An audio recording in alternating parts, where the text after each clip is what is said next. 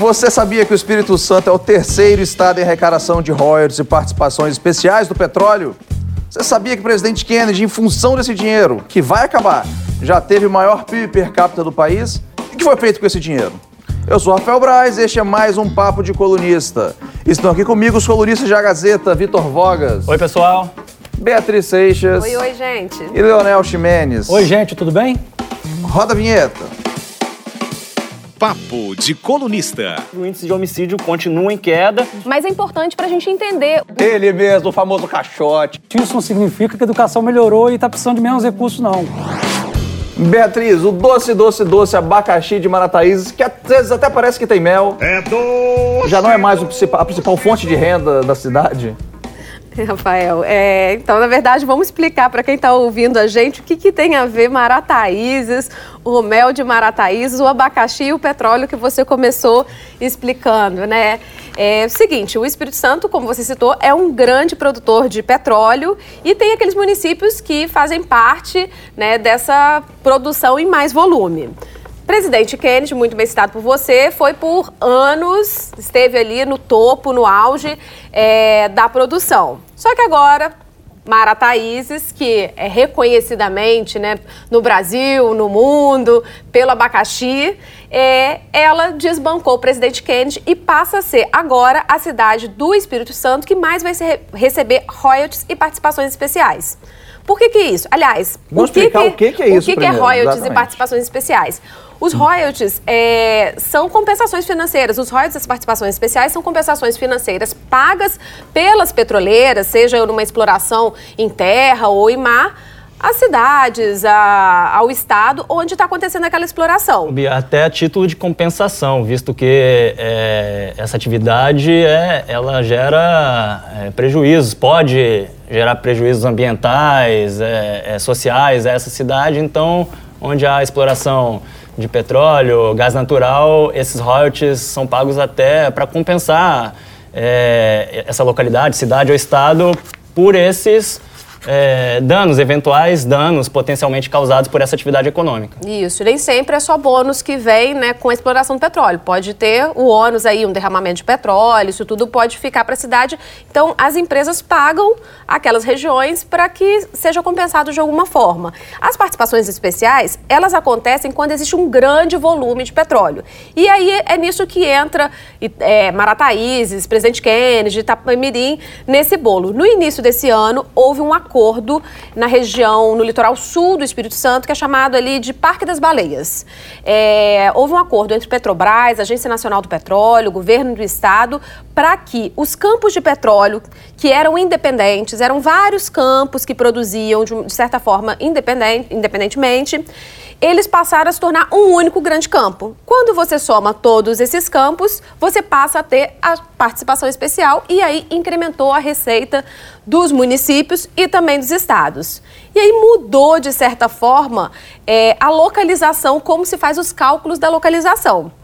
Mas vale lembrar que assim, as cidades não saíram do lugar, os campos de petróleo estão no mesmo lugar. Mas a ANP, por questões mesmo de, de cálculo, que não vale a pena ficar explicando mudou aqui, foi a muito técnico. o método do cálculo. isso, ela fez essa mudança e aí veio é, Marataízes e passou o presidente Kennedy e não tem problema nenhum essa troca de posições. O que a gente está aqui para discutir hoje é o que, que isso significa, né? o que, que isso representa é, dentro de toda a arrecadação do Espírito Santo. A gente vai passar a ter um município que antes, ano passado, por exemplo, recebeu 80 milhões em royalties e só este ano, por causa dessa mudança, passa a receber, já recebeu 176 milhões de janeiro a agosto. É Marataízes. Marataízes. Mais do que dobrou, já. Mais do que dobrou já. Antes, isso, quatro meses ainda para o ano se encerrar. Então, assim, muda completamente o dinheiro que entra nesse município. E aí a gente está aqui para justamente debater como o que fazer com esse dinheiro, o como trabalhar e a responsabilidade que os gestores passam a ter. Aumenta os recursos, mas deve aumentar a transparência e a responsabilidade na aplicação desse dinheiro também. Eu é, acho, que, eu acho que o Leonel e o Vitor acompanharam de perto a- a- toda a doideira, todo o, o- o que se passou em Itapemirim, em Marataízes, em, em Presidente Kennedy, perdão, com a chegada dos royalties do petróleo ali, né? Que foi é, é, é tipo um Game of Thrones ali, Isso. né? Faltavam os dragões que podem ou não ter sido vistos por ali já também. Dracarys. Quem nunca comeu mel, quando vai comer, você lambuza, Falando né? em abacaxi doce, Aproveitando né? o doce, o assunto hoje é doce, que é o doce dinheiro dos royalties do petróleo. E parece que é comum nessas regiões, no litoral sul do estado, essa dinheirama que chega nesses municípios, não está acompanhando, os municípios não estão acompanhando, é, o desenvolvimento dos municípios social e econômico não vem acompanhando é, esse ritmo desse dinheiro está entrando. Ou seja, esse dinheiro nem, não está sendo muito bem aproveitado pelo, pelo que a gente vê pela, até as, os relatórios do, do Tribunal de Contas e outros órgãos de Estado. Está né? É, tá faltando, parece, capacidade gerencial, vontade política de investir em, em setores que podem alavancar esses municípios no futuro, porque esse dinheiro um dia vai acabar, gente. Isso é um recurso finito, né? Hoje tem essa mudança do petróleo, mas a exploração está sendo feita, e daqui a 15, 20 anos, quando esses recursos eh, vão É, escassear, esses acaba. municípios vão, estão preparados para enfrentar exploram e falou, valeu, obrigado, petróleo? beijo. É essa questão que está preocupando muita gente. E pelo que a gente vê, os resultados econômicos e sociais dessas regiões, infelizmente parece que eles não estão aproveitando esse boom, essa dádiva divina que é esse petróleo abundante nessas regiões. Não, até porque hoje a gente ainda vive os estertores do chamado, da chamada economia fóssil, mas é, já estamos em uma transição muito acelerada para a economia verde. E, na verdade, em muitas partes, aí, em, em muitos países até mais economicamente desenvolvidos, é, já, eles já estão nessa economia verde. Né? A economia fóssil já ficou para trás. E aqui no Brasil é uma questão de tempo. Até o, secretário-geral da ONU, é, nesta semana, na, na reunião lá da Assembleia Geral das Nações Unidas, chamou atenção para isso. Né? Falou dessa transição de uma economia fóssil que está fadada, é, que está condenada a acabar em poucos anos, para uma economia verde, mais ecologicamente sustentável, etc. Esse dinheiro foi muito utilizado para festa de cidade, artistas famosos ali no palco, fazer um, um- um circo, né? O famoso Sim, um sim. circo ali, mas É, não... Existe uma crítica muito grande em relação a esses municípios, é, porque eles muitas vezes gastam com o imediato ou até com. um- é, um- há um desperdício. Uma perfumaria ali também. Uma perfumaria. É, há um desperdício porque você não planeja a cidade para o futuro. Porque, basicamente, o dinheiro dos royalties e das participações especiais, ele deve ser direcionado para investimento. Esse, é, na origem dele, esse que deve ser o objetivo. E aí, investimento, a gente está falando investimento em infraestrutura, dar melhores condições para aquela cidade em se estruturar para esse momento em que o petróleo não for mais a principal renda daquela cidade. Há, há um exemplo no mundo muito interessante, Bia, exatamente sobre o que você está falando, que é os Emirados Árabes Unidos, que é uma região que tem petróleo abundância, mas está acabando, e eles espertamente voltaram o país para o futuro. Como? Promovendo grandes eventos esportivos, tornando a, a região um- uma meca do turismo de alto luxo internacional. O- o- é- lá é um hub de, de voos, o mundo todo passa por Dubai. Quer dizer, a- a- essa região, o Emirados Árabes, se preparou sabendo que o petróleo vai acabar, mas o futuro está garantido, já está contratado. Esse essa dinheirama que está entrando com esses eventos todos, esportivos, culturais, turísticos e até educacionais, campos de universidades famosas do mundo todo estão nos Emirados Árabes, isso está garantindo o futuro dessa, dessa região. Mas aqui no Espírito Santo, no Rio de Janeiro também, é, aqui no, no litoral norte do Rio de Janeiro, infelizmente essa preocupação não existe. Quer dizer, estão gastando esse recurso e não estão pensando no futuro, que não vai ser um futuro com o, o, colocou bem, bem de perto isso, que...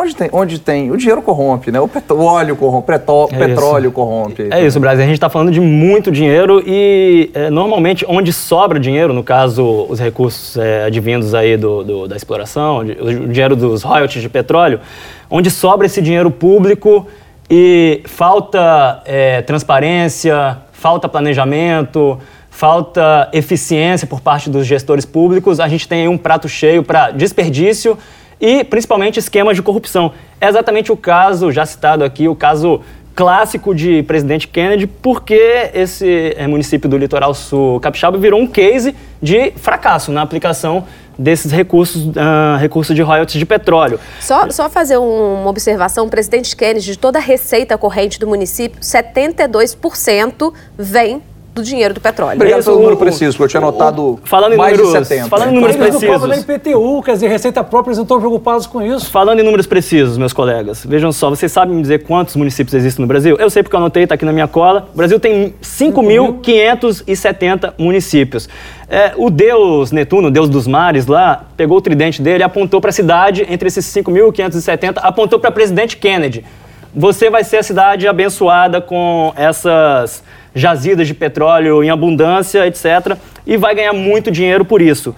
Aí, é, o que que presidente, é, presidente Kennedy fez com isso? Basicamente nada, ou seja, desperdiçou essa dádiva aí natural, essa janela de oportunidades. Lembrando que a cidade de Kennedy tem pouco mais de 11 mil habitantes, gente. Não dá para encher o Clever Andrade, por exemplo. Então era muito dinheiro para pouca gente, é, mas a cidade não, não soube aproveitar essa, é, esse privilégio, né? E como já foi citado, está cheia de problemas sociais. Você vai lá ver ruas, por exemplo, sem calçamento, falta atendimento de qualidade em serviços públicos básicos ali para a população, como é, saúde, etc. E para agravar, né, ou por cima de tudo isso, um histórico, um histórico recente, inclusive, de muitos problemas de corrupção, alguns esquemas é, de desvio mesmo, ou suspeitas muito graves de desvio de recursos públicos, envolvendo principalmente o clã que domina politicamente a cidade aí nos últimos anos, que é a família Quinta. Só para citar aqui, em 2012, na Operação Lee Oswald, o então prefeito Reginaldo Quinta foi caçado e chegou a ser preso sob a acusação de chefiar uma quadrilha que desviava recursos é, na ordem de, de mais de 50 milhões de reais. Aí o Reginaldo foi caçado, quem assumiu? A sobrinha dele, Amanda Quinta. Ela, até dias atrás, estava presa. Chegou a ser presa em maio deste ano na Operação Rubi, do Ministério Público Estadual. Também foi afastada do cargo pela Justiça, né? A cidade está lá sendo governada no momento pelo vice-prefeito. E a Amanda Quinta chegou a ser presa em flagrante em maio na casa dela, exatamente no momento em que recebia ou tinha acabado de receber uma mochila com 33 mil reais entregue por um empresário. 33? 33 mil reais entregues por um empresário, empresário e é, suspeita de, claro, né, de que esse dinheiro era propina. E qual seria o esquema? Uma espécie de mini petrolão sendo praticado em é, Presidente Kennedy num conluio entre os gestores públicos da cidade, a prefeita e alguns secretários municipais, e empresários com interesses em contratos superfaturados na área de é, limpeza urbana, enfim, é, transporte. E aí, assim, é um mini petrolão em que a, a lógica era a mesma. O empresário ia lá, é, dava uma propina ao gestor público e, em contrapartida, recebia ali os contratos superfaturados com todo Isso é esse se dinheiro chama- desviado. Isso que se chama de maldição do petróleo. Isso. Tá? Presidente Kennedy é o típico, é o típico caso de maldição do petróleo. Muito recurso, não sabe utilizá-lo, a cidade cheia de problemas. Isso acontece nos países árabes também, né? São países, os petrodólares, uma elite que se apropria da riqueza, são os homens mais ricos do mundo, e a média da população vive na linha de pobreza, que é da, que é da tristeza. Quer dizer, muito dinheiro concentrado na mão de poucos. É, é maldição do petróleo, capixaba, acontece também. E, e a gente está falando muito de Kennedy e, e Marataízes pela atual inversão, mas Itapemirim também é outra, é uma outra cidade que tem recebe bastante dinheiro do, do- de royalties e participações, né? Itapemirim também não passa imune às confusões políticas, né? Ultimamente, ela inclusive andou recebendo aí um apelido que é a sucupira capixaba. Isso, não passa imune, muito pelo contrário, o que a gente vê ali, é, sobretudo nos últimos anos, né, Bia, Leonel, é um- um- não só instabilidade política, na verdade, um verdadeiro caos político se é, instalou ali na cidade, a ponto de ela é, merecer esse- essa alcunha pouco lisonjeira, né, esse apelido de sucupira capixaba, tamanha confusão ali, realmente a gente vê, é, a gente tem visto episódios é, que dão inveja ao realismo fantástico de uma novela de Dias Gomes. Povo de Sucupira, democratista, praticante juramentado, jamais deixaria de prestar contas ao meu povo. O prefeito eleito em 2016, Luciano Paiva, foi, ele se elegeu, mas foi afastado do cargo pela justiça logo depois de tomar posse. Aí assumiu o vice-prefeito, Tiago Peçanha, que atualmente está no cargo, comanda a cidade, mas está no cargo e não está ao mesmo tempo, porque a Câmara Municipal está em guerra com a prefeitura do município, com a gestão de Tiago Peçanha. E aí, é, no meio dessa confusão, desse fogo cruzado, tem o judiciário, né, tentando arbitrar a briga entre os outros dois poderes, e o presidente da Câmara de, de Itapemirim vira e mexe, tenta afastar o prefeito do cargo por decreto, decreto. legislativo. Assim, uma coisa que praticamente não, não existe assim no nosso ordenamento jurídico. O que, que, que, eu vou fazer? Eu vou fazer Exatamente. um decreto para afastar É o... isso, o prefeito, é, o atual prefeito Tiago Peçanha já foi derrubado do cargo assim pelo menos duas vezes e voltou no dia seguinte. Ele é derrubado por decisão é, legislativa, né, lá da Câmara, e volta no dia seguinte por decisão judicial que, que anula aquela do legislativo. Então, assim, ninguém se entende mais ali e isso, é claro, em prejuízo da população. Pra frente, sucupira! E a coisa pode piorar. Esse abacaxi, que hoje é muito doce, pode ficar ácido e intragável. Por quê? Há ameaças sobre o Espírito Santo em relação ao recebimento desses recursos. No dia 20 de novembro, o Supremo Tribunal Federal vai julgar uma ação de redistribuição dos royalties do petróleo e participação especial. Isso está vindo desde a época do. Da, desde da, Dilma, né? Teve Dilma, isso, teve uma mudança na Justiça, a Carmen Lúcia deu um liminar, isso está suspenso, então as regras antigas estão valendo, mas o Supremo vai se debruçar sobre essa questão agora dia 20 e vai de decidir. 20 é, de 20 novembro. Novembro. Tá, tá. novembro. Pode ser agora, uma, dia 20, eu me Pode ser uma data fatídica para o Espírito Santo. A questão é, é esse, essa política, essa, esses critérios de distribuição de royalties do petróleo e participação especial podem ser mudados quem não, quem não produz nada pode receber.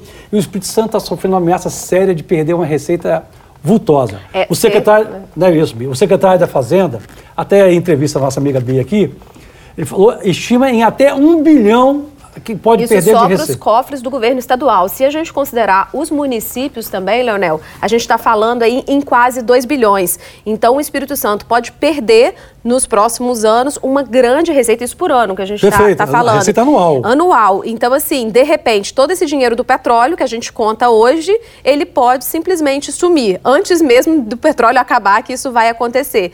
E, e fora, é claro, que não tem só é, essa questão judicial que está aí, é, que pode ser um problema. A gente tem vários fatores que são considerados. É a, é a, produção, é o preço do barril do petróleo internacionalmente, é o dólar.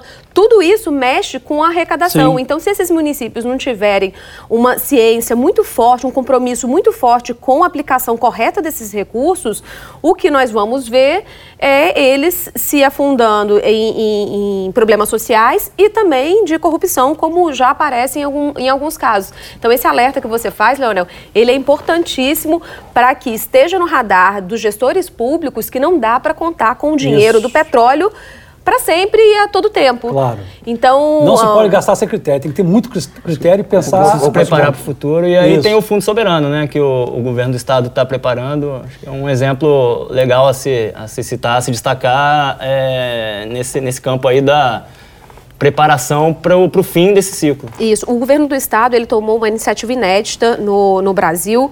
É, ele criou recentemente, justamente a partir do acordo do Parque das Baleias, um fundo da infraestrutura e um fundo soberano. Isso é importantíssimo. Ele está pensando nas próximas gerações. É, esse fundo ele é muito bem avaliado, mas também ele é, é citado assim são feitas algumas ponderações porque ele está em construção. Quando ele foi aprovado na Assembleia Legislativa, algumas brechas ficaram ali com, com receio, né, de como vai ser aplicado, onde o governo vai poder utilizar esse dinheiro. Mas agora o governo ele está é, construindo uma regulamentação e já conversando com fontes, parece que várias daquelas é, orientações que foram dadas pela sociedade, pelos deputados, devem ser acatadas neste momento da construção. A gente espera que sim, se isso tudo for bem consolidado, é, com certeza a gente vai está dando um passo à frente de vários outros estados, ser um exemplo positivo. Então, o governo do estado marca um ponto ao trazer esse exemplo para o Espírito Santo e Brasil e para o mundo, né? E eu só queria lembrar que na cabeça eu falei que o Espírito Santo era o terceiro estado de arrecadação, fica atrás de Rio de Janeiro e São Paulo, que nos últimos anos ultrapassou também, né? Isso, é isso São Paulo era o terceiro e passou terceiro. recentemente. Então chega de petróleo agora. Agora a parte do Fique Hora, do Fique de Olho, roda a vinheta. Fique de Olho. Meu destaque desta semana vai para a nossa vice-governadora, Jaqueline Moraes, que nesta semana, é, enquanto nós estamos gravando aqui essa conversa, enquanto esse, esse podcast vai ao ar, está no cargo pela primeira vez no cargo de governadora em exercício. Isso é um fato inédito, gente, na história do Espírito Santo, daí o meu destaque, desde o período colonial. Ah, o Espírito Santo já havia sido comandado por uma mulher? Sim, mas lá em 1589, pela então é, donatária ou herdeira da capitania hereditária do Espírito Santo, Luísa Grimaldi, que era a mulher, a viúva do Vasco Fernandes Coutinho Filho. E agora sim, é importante destacar, portanto, essa interinidade da, da Jaqueline, mesmo que por poucos dias, não só por ela ser uma mulher, agora governadora, mas também por ser uma mulher negra. E aí a gente fala assim da, da importância da representação de minorias nos espaços de poder, já que essas minorias normalmente são subrepresentadas nesses espaços. Só para citar um exemplo aqui no Espírito Santo, a Assembleia Legislativa tem 30 deputados e destes só três são mulheres. E também destaque para outra minoria, que são a minoria étnica, étnica né, dos negros. Na, na, Assembleia, dos 30, só um se declara negro. É, no Tribunal de Justiça, dos 28 desembargadores, a gente só tem três mulheres, né? Então, simbolicamente, claro, há uma importância grande aí nessa chegada de uma mulher negra ao, à cadeira de governadora no Palácio Anchieta. Eu chamo atenção essa semana para a reforma da Previdência. Estava previsto para haver na terça-feira, a votação da Comissão de Constituição e Justiça do Senado né, sobre é, esse tema tão importante para o país. Mas ele foi adiado, passou de terça para quarta e agora de quarta ficou para a semana que vem. E aí eu destaco é, um ponto em relação a esse adiamento. Mostra que a política é, vem prevalecendo em relação a, aos assuntos econômicos ou em relação às decisões para o ajuste fiscal que é necessária, é, as decisões que são necessárias acontecer neste momento. O, esse adiamento, essa, essa mudança, postergação, tem dois motivos principais. Um é para os parlamentares ganharem tempo negociando aí emendas, tentando né, fazer pressão junto ao governo para a liberação de alguns créditos, e o outro é certamente uma resposta à operação da Polícia Federal, que na semana passada é, fez né, alguns mandados aí relacionados ao senador Fernando Bezerra Coelho, e aí os senadores não gostaram muito dessa, dessa movimentação, dessa investigação, né? E resolveram mostrar para o governo a força deles também, adiando a reforma. O problema é que esse tema que custa tão caro né, ao país e também ao Estado, ele vai sendo mais uma vez empurrado.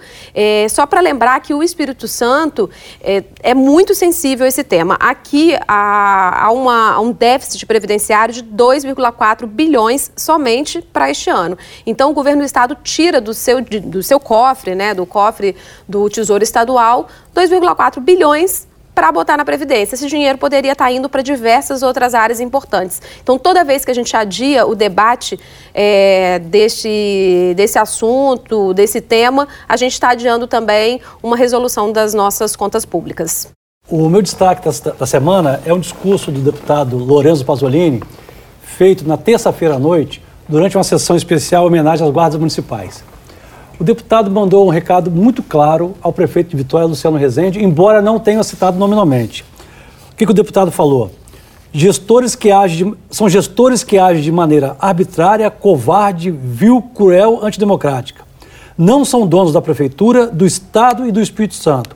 O Espírito Santo não tem dono, o Espírito Santo é dos capixabas, Vitória é dos vitorienses. Isso foi uma clara resposta a afirmações do prefeito Luciano Rezende, dizendo que vai defender a cidade de ameaças. Então, o deputado Lourenço reagiu. É bom lembrar que o deputado é apontado como um dos pré-candidatos a prefeito de Vitória. Tá? Então, o que significa isso tudo? A eleição municipal já começou e esse discurso é a prova mais eloquente, eloquente disso. Então, agora, papo afiado. Papo afiado. Leonel Ximenes, qual é o seu destaque final aí pra gente nos bastidores do, da, da cena capixaba? O meu destaque é uma, um dado curioso em relação ao programa Estado Presente. Neste ano, nós levantamos alguns dados aqui.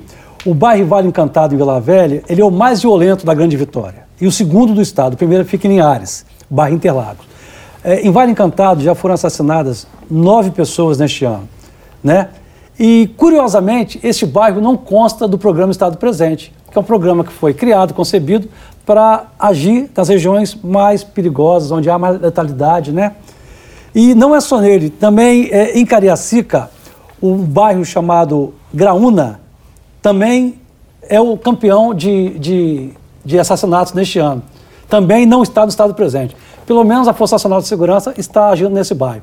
Mas o que, que significa? Significa que acho que é necessário que os gestores da segurança do Estado se debrucem e olhem e vão fazer adaptações nesse programa. Porque o mapa do crime, isso é muito, é, é, ele é muito dinâmico. Então, quer dizer, a, a, a quantidade de homicídios, ela migra de um lugar para o outro. E essas regiões aí que estão com alto índice de homicídio, acho que deve merecer uma atenção melhor do governo. Não, é engraçado que o bairro é, recordista de homicídios aqui seja, se chama Interlagos, né? Lá, Interlagos, lá, em Linhares. Lá em São Paulo é um bairro rico, deve morrer pouca gente. Mas lá, tem a parte imagina. pobre também em São Paulo, tá? Interlagos, tem a parte pobre. Bia, sua vez. Eu trago como um bastidor é, uma fala do secretário do Tesouro Nacional, Mansueto Almeida. Ele esteve aqui nesta semana em Vitória, é, em um evento do Tribunal de Contas, e veio falar um pouquinho sobre a situação fiscal do Brasil, falar sobre a importância da transparência e trouxe vários recados importantes, mas também bem dramáticos, né? Como falam de contas públicas, não tem como não ser dramático. Mas ele, ele foi bem sincero, isso chamou a atenção ao longo do, de todo o discurso dele, é, de toda a sua fala, porque até criticar, fazer uma autocrítica, ele fez isso em relação enquanto governo. Ele é o sincerão do governo Bolsonaro. Sincerão total. Ele, ele falou aqui em relação aos números, né? Ele estava explicando, os dados não falam por si só. Ele explicava, a gente tem aqui né, um levantamento gigantesco de muitos números, mas a gente não pode achar que eles sozinhos vão é, conseguir chegar à população e, e as pessoas entenderem e o problema das contas públicas ser resolvido. E aí ele dizia que se a gente não está conseguindo mostrar esses dados, a culpa é nossa, a culpa é do governo, não da imprensa. Ele inclusive brincou lá falando que não vale botar a culpa na imprensa que não está passando essas informações. Será que ele muito tempo? Não... Boa pergunta. Após falar e... que a culpa não é da imprensa. Oh, não pois sei é. se dura, mas eu virei fã, cara. É, ele, ele foi então muito sincero, então falou: a gente precisa ter a capacidade de é, esclarecer isso para as pessoas. Então é o nosso papel e isso vindo de uma pessoa deste governo que tem um sério problema com a comunicação e com a imprensa também, eu acho que é um bom sinal e a gente vê que nem todo mundo do atual governo é, tem segue essa linha de, de criticar tudo o tempo todo. Ô Bia, eu vou contar aqui o bastidor do bastidor, bastidor ao quadrado. Eu estava lá também, inclusive estava do seu lado, e a outra palestrante que entrou logo depois do Mansueto, nesse evento do Tribunal de Contas, foi a jornalista Miriam Leitão, e ela chegou a dizer para a plateia, arrancando até risadas, olha, fiquei emocionada ao ouvir isso, porque realmente é muito raro ver é, um gestor público, alguém do governo federal, principalmente, fazendo esse tipo de autocrítica, né? Então, Vitor, agora você já está com a palavra, continue. Vamos lá, Sucinto, meu, por favor. Sucintíssimo, a gente tem duas trocas de comando aí é, é, muito em breve, prestes a acontecer, em dois tribunais importantíssimos do Espírito Santo. O primeiro é o Tribunal de Contas, atualmente presidido pelo conselheiro Sérgio Abudib, que passará o bastão no início de, aliás, meados de, outubro, me foge agora a data, mas ele vai passar a presidência para o conselheiro Rodrigo Chamon. Isso já está consolidado. E no Tribunal de Justiça do Estado, o desembargador Sérgio Gama, atual presidente, é, vai é, ser sucedido pelo colega dele, também desembargador Ronaldo Gonçalves. Isso na. Atual vice-presidente do TRE? Exatamente. Na semana que vem, tá? É, no dia 2 de outubro será a eleição, mas também já está pacificado, já está consolidado, candidato único pela ordem de antiguidade, ele segue ali um rodízio pela tradição, e aí essa eleição vai ser só para homologar Ronaldo Gonçalves. Uma rápida curiosidade: tanto Gama, o atual presidente, como Gonçalves, o seu sucessor, são flamenguistas fanáticos. E aí. Ninguém é perfeito, né? Leonel Vascaíno não, não vai concordar comigo, mas eu, como flamenguista, fiquei feliz com isso. E aí é possível que o Gama, no final do ano, porque a posse vai ser só no dia 12 de dezembro, quatro dias após o fim do Campeonato Brasileiro, é possível, Braz, como flamenguista, eu digo isso, que além de passar o comando, Sérgio Gama também passe para o Gonçalves a faixa de campeão brasileiro do Flamengo. Tomara que sim, meus amigos. É isso aí, porque, ó. Saudações rubro-negras para todos, menos para o Leonel, que não merece esse grande mérito por ser vascaíno. Mas é isso, ó. Obrigado, mais um Papo de Colunista. Semana que vem a gente volta. É só para dar a dica da semana, falamos tanto de petróleo hoje. Sangue Negro, obra-prima de Paul Thomas Anderson, tá lá na Netflix com Daniel Day-Lewis e elenco maravilhoso. Sensacional o filme. Assista lá, vai entender muito do que se passa ao redor do petróleo. Semana que vem a gente volta. Valeu! Na próxima quinta-feira, a gente te espera para mais um Papo de Colunista em agazeta.com.br e nas principais plataformas digitais. Direção-geral, Elaine Silva. Supervisão, Gabriela Martins e Marcelo Andrade. Sonoplastia, Davidson Borges.